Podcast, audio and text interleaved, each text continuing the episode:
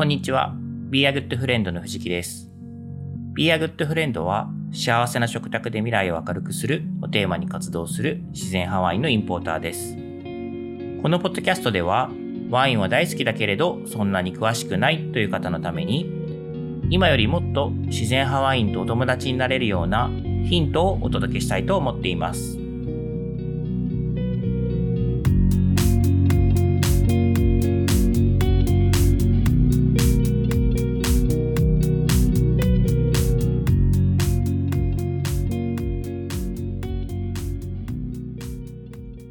はい、えー、皆さん、こんにちは。えっ、と、今日も元気にポッドキャストをお届けしたいと思います。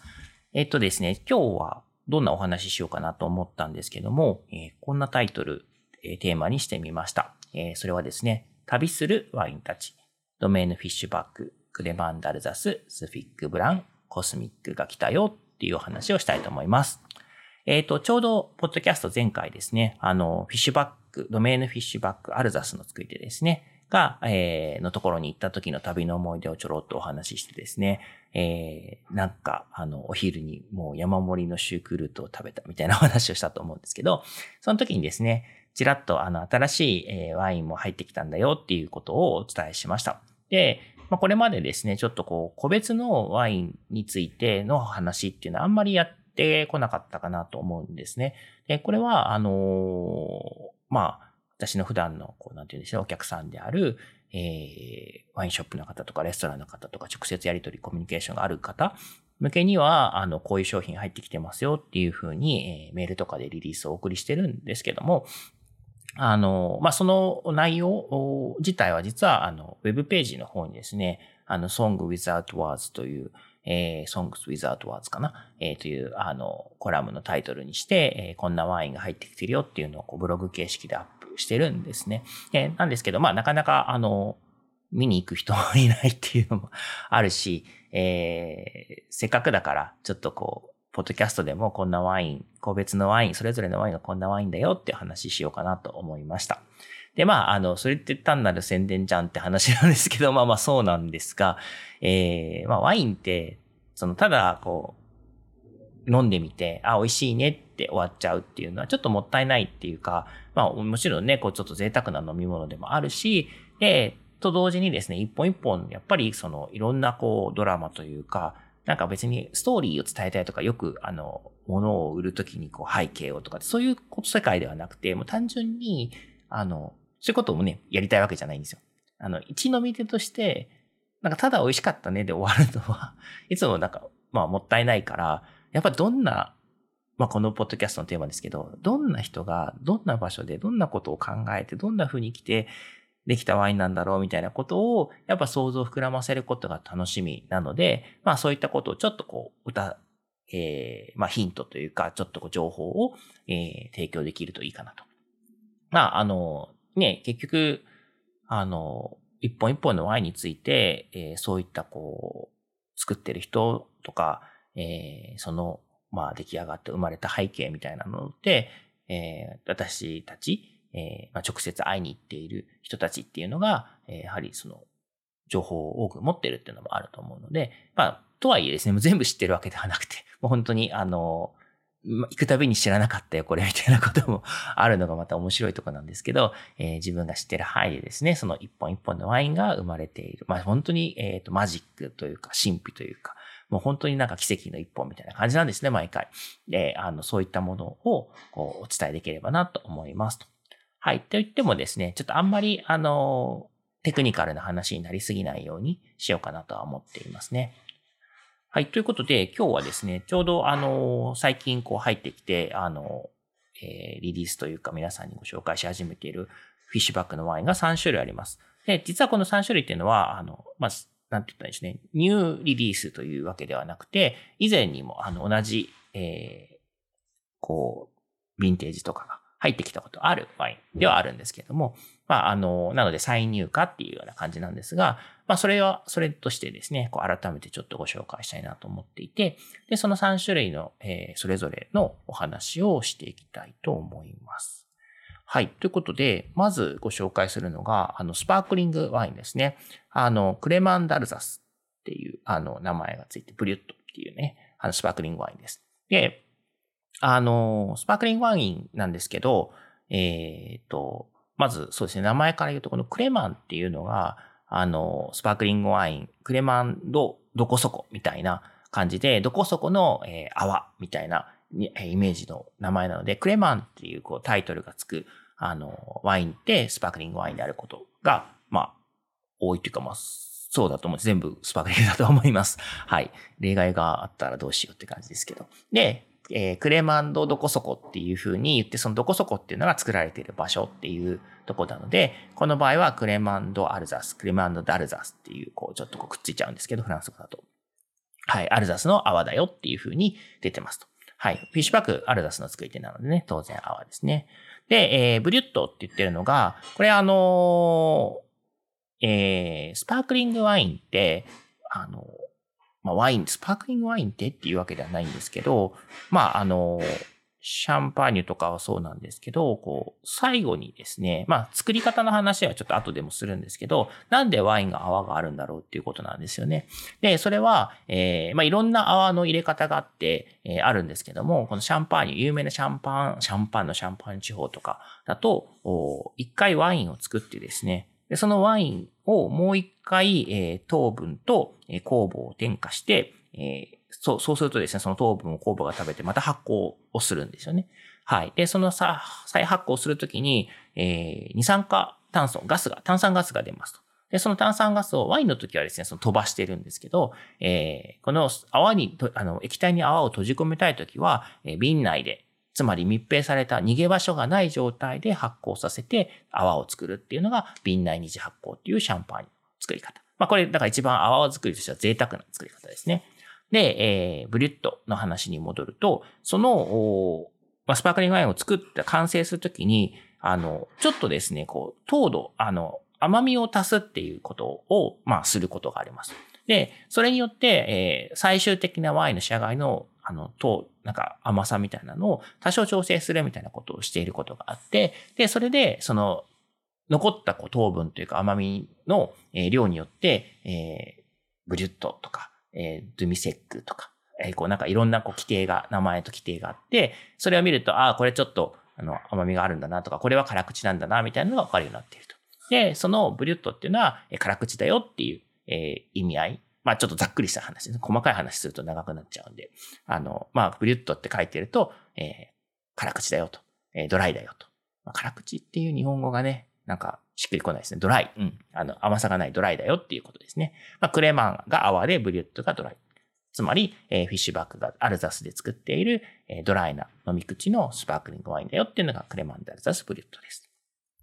はい。で、えー、さっきですね、その瓶内二次発酵っていう話をしましたけれども、この瓶内二次発酵以外の泡の作り方っていうのもちょっとだけ、えー、ご紹介しておくと、例えばですね、あの、まあ、最近だとこう、えー、お家でも、うちの家でも使ってるんですけど、お水をですね、こうボトルに入れて、こうブシューってやると、炭酸ガスが溶けて、あの、えー、炭酸水ができるみたいな、ああいう、こう、液体にガスを直接閉じ込める方法みたいなのもありますよね。まあこういうので、あのスパークリングワイン作っているところもありますと。で、まあ当然それは、えっ、ー、と、それで、まあ早くたくさんこう泡が作れるので、あの結構手軽なあの価格のスパークリングワインとかがそのスタイルで作ってたりしますよね。はい。まあそういうのとかもありますよってことです。で、えー、話を戻すと、まあ大体、これ長くなりますよね。3本も話したらめっちゃ長くなっちゃうな。まあいいや、頑張って喋ろう。えー、はい。で、その2、瓶内二次発酵を、この実はクレマンダルザスもしています。まあすごい時間がかかる。一回ワインを作って、えー、さらにもう一回瓶内で発酵させて、えー、青を閉じ込めるっていうのはすごい贅沢な作りなんですね。時間がかかるので。まあそういった贅沢な作りをしているんですけども、まあさらに、えー、僕的には贅沢だなと思うというか、あの、このピュアだなって思う作り方を、このワインはしています。で、それは何かっていうと、さっきシャンパーニュの例で言ったときに、えー、ワインを作って、で、えー、そのワインに対して糖分と酵母を足して、また酵母ドライイーストみたいなイメージをしていただければわかりやすいんですけれども、足してその中で、発酵することのガスを閉じ込めるよって言ったんですけども、この、アルザスの、特に自然派の作り手たちっていうのは、えー、この糖分と酵母をこう足すことをしないでスパークリングワイン、瓶内二次発酵できないかっていうことをこう考えて挑戦してた、挑戦している人たちがたくさんいて、もう一つのもう手法、文化として結構定着してるぐらい、今多くの自然派の作り手は、えー、今からお話しするやり方をしています。で、それは何かっていうと、あの、酵母と糖分を足すんではなくて、一回作ったワインに翌年のまだ発酵する前のブドウのこう果汁を足すと。で、当然、えー、収穫されたばかりのブドウっていうのは糖分があるし、えっと、酵母も生きているので、それを添加することで、瓶の中でですね、発酵が始まるんですよね。で、その発酵が始まることによって瓶内二次発酵できる。で、これのやり方の何が、こう、ピュアかっていうと、まあ、ピュアっていうのは僕の感想です。はい。えー、つまり、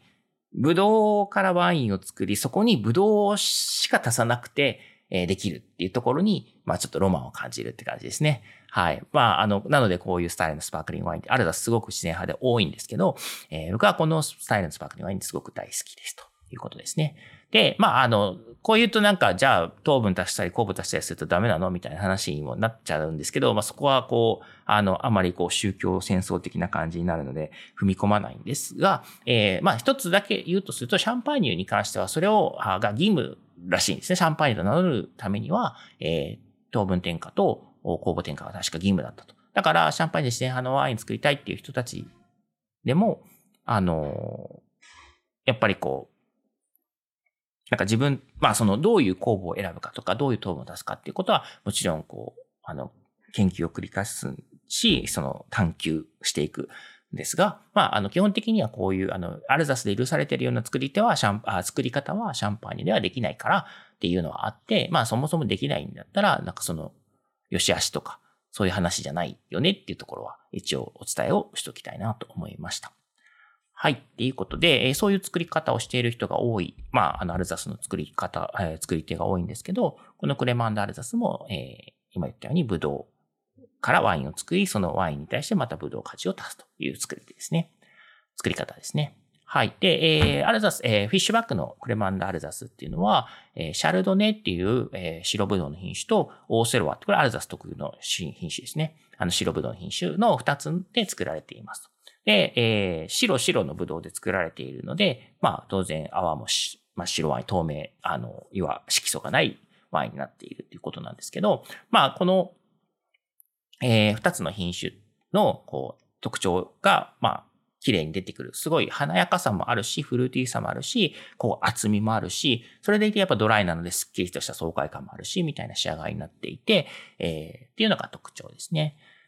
で、この、あの、これもまた脱線して話が長くなるんですけど、白、まあスパークリングワインって、まあロゼのスパークリングワインもありますけど、まあロゼはなんか色がついたブドウで作るんだろうなって想像つくと思うんですけれども、えー、透明にある透明感のある、まあ、いわゆる色素がないスパークリングワインって、あ、これって全部白ワイン用のブドウで作ってるんでしょって、まあ、普通思うよね。思い、思う人多いですよね。なんですけど、えー、この泡の世界結構面白くて、この串基礎があるブドウ、えー、例えば赤ワイン用のブドウですよね。赤ワイン用のブドウで、この透明感のある泡を作るっていうことも、まあ全然ポピュラーなんですよね。はい。で、それはどういうことかっていうと、まあ色素がついている、皮に色素があるブドウであっても、まあ絞ってすぐ果汁を分離すれば、その果汁には色素がないので、え、そのままワインを作れば透明感のあるワインになりますよっていうことなんですよね。で、その透明感のあるワインを泡にして、えー、るよっていう風なワインがあるので、結構ですね、その、白ぶどう、黒ぶどうをこうブレンドしてとか、黒ぶどうだけとか、白ぶどうだけとか、いろんなパターンで、えー、シャンパーニュとかは特にそうなんですけど、えー、スパークリングワイン作り分けていて、やっぱりその品種由来の香ばしさとか香りとかニュアンスとかが出てくるというところで、まあ、白ぶどうだけなら白ぶどうだけの、まあ、特有のちょっとこう爽快さみたいなのがあったり、えー、こう黒ぶどうだけだったら黒ぶどうだけのちょっと深みみたいなのがあったりとか、えー、しますというところも、まあ、スパークリングワインの面白いと面白いところですね。はい。で、まあ、クレマンダルザス、今回ね、すごい、あの、結構ね、厚みが、あの、果実味の、白ぶどうだけなんで爽快感あるんですけど、ちょっとフルーティーな果実の厚みがあるので、こう結構ですね、キリッと冷やしていただいて、えー、まあこれからこう蒸し暑い夏に飲むにはすごいいいなと思うし、あと、まああの、泡立ちがですね、めちゃくちゃ、その、ぶどう果汁を足しただけっていう結構、えー、なんて言うんでしょうね。素朴な作り方なのに、あの、もう本当にその泡立ちとかが細やかだし、結構しっかりとちゃんと発泡もしているので、あの、結構ですね、こう、長く、開けてからもですね、ちゃんと線をあの、スパークリングのストッパーとかかけて冷蔵庫とかに入れていくと、何日間もですね、こう、ちょびちょび飲んでも全然こう、なんて言うんでしょうね、ガスが抜けないというか、弱いも別に壊れないというか、なんかそういう状態で楽しめるので、これもまあ結構おすすめですね。まあ、えー、アペリティフと、まあ、食前酒にですね、一杯ピュッと飲んで、で、えー、線をして、こう、次のワインに行くみたいなこともできちゃうというところも特徴です。はい。やばい。随分長くなっております。サクサク行きましょう。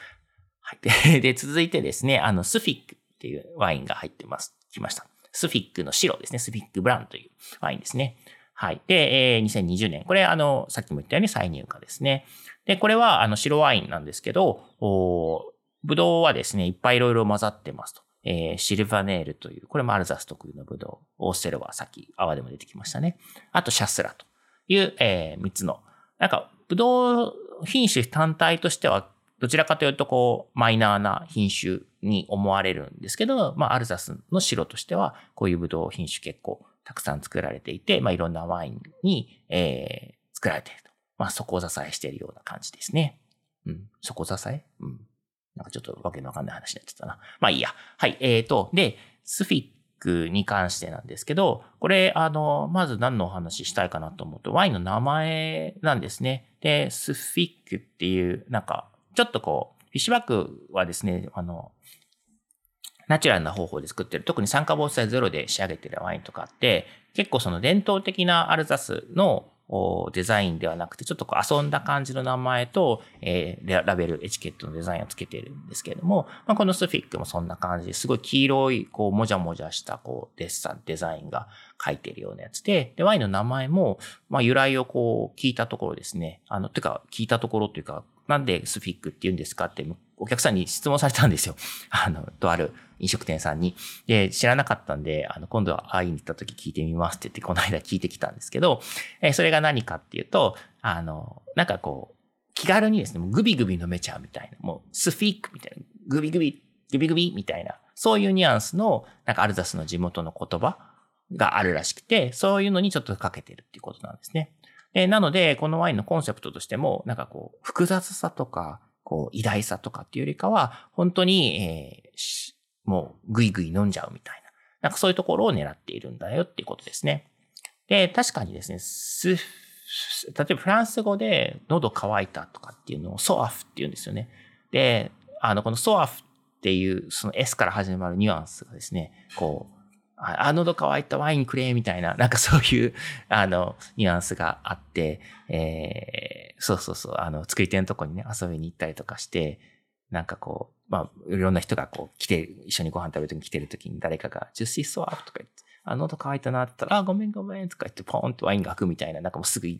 宴が始まるみたいな、そういう、なんかこう、ソワーフっていう、こう、喉乾いたっていうニュアンスがあるんですけど、なんか多分それに近い言葉なのかな。で、アルダスはフランスの中でも、まあ、フランスって本当どこ、地域によっていろんなカルチャーがあって面白いんですけど、えー、ドイツに国境を接しているエリアで、まあ、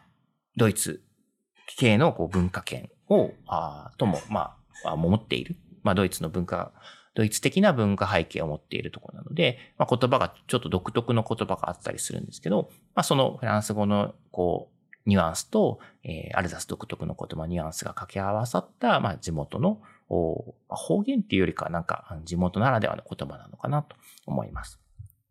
はい。で、えー、どんなワインなのってことなんですけど、まあそのシルバネール、オーステロ、シャスラっていうのがあんまりこうメジャーじゃないよって話だったんですが、なんかですね、なんかいろんなこうワインの補助的なあのニュアンスで作られ、作られるっていうのは一般的なんですが、やっぱりそれぞれですね、単一品種としてのこうキャラクターがあるので、あの、例えばこう、オセラはちょっと華やかな白い花のヨーグルトのようなニュアンスだったりとか、シャスラはちょっと香ばしさと、えー、その酸味があったりとか、っていう、あの、それぞれの特徴がある。シルバネールもそうですね。どっちかというとアロマティックな、軽い感じもありつつアロマティックな、あの、品種、ワインになるようなイメージなんですが、その辺をこう、こうブレンドをすることによって、なんか絶妙のバランスっていうのを作っているよという感じですね。はい。で、えー、そうなんです。だから、このスフィックっていうのはさっきも言ったようにグビグビ飲めるっていうことなんで、複雑さとか偉大さっていうよりかは、もう本当にこう、うま、結構、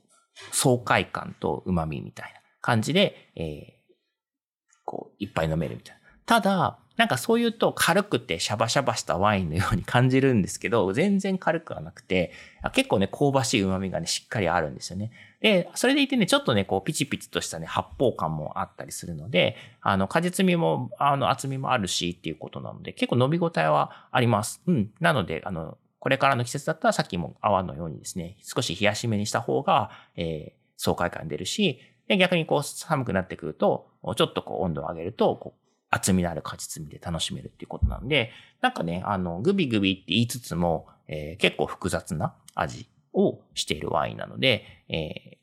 まあ、重宝しますよね。うん、うちでもよく、やっぱ飲みますね。あの、価格的にもお手軽だっていうのもあるし、やっぱりこう、気楽に開けやすいような、そういうイメージですかね。で、このワインもですね、あの、結構持ちます。うん。あの、うちでもちびちび今回、あの、状態を確認するのに試飲してた時に、3日4日してても、なんか全然バランス崩れないですし、あの、旨味もしっかり残っていて、なんか飛んだ感じはしないので、まあ、これ結構長くちびちび楽しめるのっていいなと思います。このね、ワイン開けてどれだけ持つのみたいな話っていうのは前もちらっとしたと思うんですけど、結構、まあ、なんていうんでしょうね。まあ正直わかんない。やって、飲んでみないとわかんないっていうか、開けてみないとわかんないっていうところがある世界なので、あの、またこれちょっと別にですね、詳しくお話をしたらいいのかなと思うんですけど、まあ、詳しくって言ってもわかんないって話になっちゃうと思うんですが、なんかとはいえですね、やっぱ持つワインだったらちびちび飲みたいっていうニーズもあると思うんですね。なんかこう、特になんか最近、ほんと目から鱗だったのは、えー、えっと、ワインが好き、お酒が好きな方が、まあ女性なんですけど、えー、まあ、妊娠されて出産されたと。で、しばらくやっぱりお酒が飲めない。で、その後も、お要はこう、授乳とかしてるとですね、あの、お酒を飲んでいい時間がすごく限られてるし、量も限られてるし、まあそもそもしばらく飲んでないから弱くなってるみたいな感じで、そうするとですね、やっぱこう、ぐ、まあ、今回のスフィックのコンセプトと逆なんですけど、グビグビ飲めないから、ちょっとずつ飲める状態、ワインって、ありがたい。ワイン好きだからありがたいんだよね、みたいな話があって、もこれは本当に、はあ、そうだよね、って思って。で、まあ、その人の、まあ、話、ストーリー、あの、教えてくれた話っていうのは、えー、なので、こう、甘口ワインとかですね、をちびちび飲んでたりするんです、みたいな、あの、ご案内があったんですけど、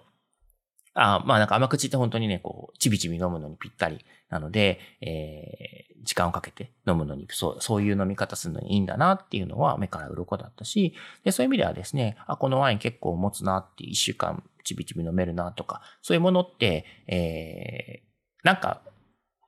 グビグビ飲むのもいいけど、ちびちび飲むのもいいよ。で、そういうワインがあるっていうのは幸せだよってことをちょっと教えてもらいました。はい。また脱線しております。はい。ということで、最後、もう一種類ですね。あの、コスミックというワインのご紹介をして、指名した、締めくくりたいと思うんですが、これあの、コスミックですね、まあちょっと宇宙をイメージさせる、あの、言葉なんですけど、で、えー、ラベルエチケットのデザインも、なんかぐるぐるぐるぐるっとこう、渦を巻いていて、こう、その、星がですね、惑星が、こう、形取られたような、こう、デザインで、まあ、いろいろこう、巡るという、あの、世界観ですね。で、これあの、フィッシュバック、ドメインのフィッシュバックにとっては、えー、一番、えー、こう、まあ、あり手に言うと価格も高い。あの、フィッシュバックにとってのフラグシップですね。まあ、その旗を、こう、掲げる、えー、船、機関船となるようなワインで、えー、まあ、なんでこのワインがその、ハイエンドなワインであるのかっていうことなんですけれども、まあ、一番はですね、その、つく、ぶどう、これはリースリングというぶどう。アルダスでも、えー、特に、まあ、ポピュラーな、えー、祝いを作るとされるブドウ品種なんですが、そのリースリングが植わっている畑が、えー、さらに、えー、アルダスの中でも、この区画っていうのはいいブドウが取れるよっていうふうに歴史的に定められている、えー、特級畑、グランクリューという畑だからですね。で、この部分、ここからここまではグランクリューだよっていうのがあるんですけど、まあ、そこでは、あの、植えられているブドウだから、まあ、そもそも、あの、いいブドウが育ちやすいところの畑のブドウで作られているワインですね。で、グランクリューの畑っていうのはそれそれぞれ名前がいっぱいついてるんですけど、これはアルテンベルグ・ドゥベルグ・ビツンという、えー、一度で言えない、舌が噛み、噛みそうになるような名前の畑ですと。で、なんですけど、普通ですね、そのグランクリューを名乗れるワインだと、こうラベルにですね、グランクリューとか、この畑の名前アルデアルテンベルグ・ドゥベルグ・ビツンっていう名前が書いてあるんですよね。で、なんですけど、これは書けません。このワインは書いていません。書きません。っていうのは、なんでかっていうと、ちょっと、普通じゃない。まあ、この普通とは何ぞやって話もあるんですけど、まあ、その普通では、みんなが思う、そのアルザスの人たちが伝統的とか思う、えー、こう、ティピカルな方法ではない方法で作られているため、そういう方法でちょっと変わったことをしたワインっていうのは、えー、その、名前を、グランクルっていう名前を名乗ってはいけませんよっていう、えー、ルールがあったりするので、えー、そういう意味ではですね、その、ものはそうなんですけど、えー、ラベルとかには書けないよっていうことですね。で、何が今回特別かっていうと、え、実はですね、その、2000、このワインを、普通ワインって同じヴィンテージで作るんですよね。その年取れたブドウで仕込むっていうことが基本になるんですけども、このワインがちょっと面白いのが、2018年にワインを作りました。で、それを熟成、樽とかで熟成させますと。で、また19年にも同じ畑のワインが作れま、作りました。で、20年にも作りました。それ、普通はそれぞれ、こう、瓶詰めしたり、熟成したりするんですけど、それをですね、こう、全部ですね、継ぎ足し継ぎ足し混ぜながら、あの、熟成させたワインなんですね。なので、こう、なんでしょうね。秘伝のタレみたいな、なんかそういう、まあ、秘伝のタレの場合は使いながら、継ぎ足しながら、使い足しながら、あ使いながら、継ぎ足しながらなんですけど、まあ、このワインは、え使い、飲みな、瓶詰めしながらっていうよりかは、まあ、今回のやつはですね、その3年間ずっとこう、まあ、えー、継ぎ足し継ぎ足し、ちょっと量をこう増やしつつ熟成させてきたやつを、瓶詰めしたというものですね。だから今後は、えー、また新しいヴィンテージこうやって足していくみたいなんですけども、まあ、ちょっと瓶詰めして足して、ちょっと瓶詰め足して足してみたいな、そういうちょっとより秘伝のタレ方式になるような作り方をするみたいなことを言ってたんですが、まあ、今回はですね、初リリースのあのロットなので、その18、19、20と、こう、ずっと溜め続けたやつの初めての瓶詰めってことですね。で、こういうですね、継ぎ足し継ぎ足し、ヴィンテージを重ねながら熟成させていくスタイルっていうのは、あワインではすごく珍しいんですけども、あの、シェリーとかの熟成方法で、ソレラっていうような方法があって、まあ、これはまさにですね、こういうこう、ヴィンテージを重ねながら、えー、作っていくっていうスタイルなので、まあ、ちょっとそれに近いようなやり方をやっているということですね。うん。だから結構、その一番いい畑のいいブドウを、そういう、あの、普通じゃない 特別な方法でやっちゃうってところが結構面白いなって思ったんですけど、まあおそらくですね、ちょっとこれ聞いてないんですけど、えー、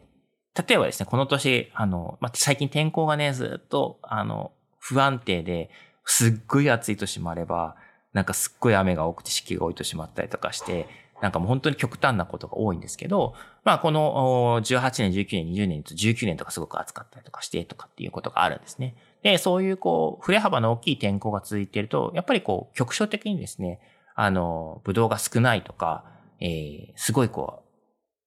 バランス的に果実味が強すぎるとか、アルコールが強すぎるみたいな、もしくは弱すぎるみたいな、なんかそういうこう、ばらつき、年によってばらつきが出るのは当然普通なんですけど、それがまあ、あの、大きくなっちゃってるってことがあると。で、えー、まあ、これずっと想像で話してるんですけど、まあ、多分この18、19、20のどこかが、まあ、あの、量が少なかったりとか、単独で瓶詰めするには味わいのバランスをこう仕上げるのはちょっと難しいかもねって思ったのかなと思っていて、でそれで思いついたんじゃないかなというふうに僕は睨んでおります。はい。ということで、そういうのはちょっと今度確認しろよということなんで確認しときますね。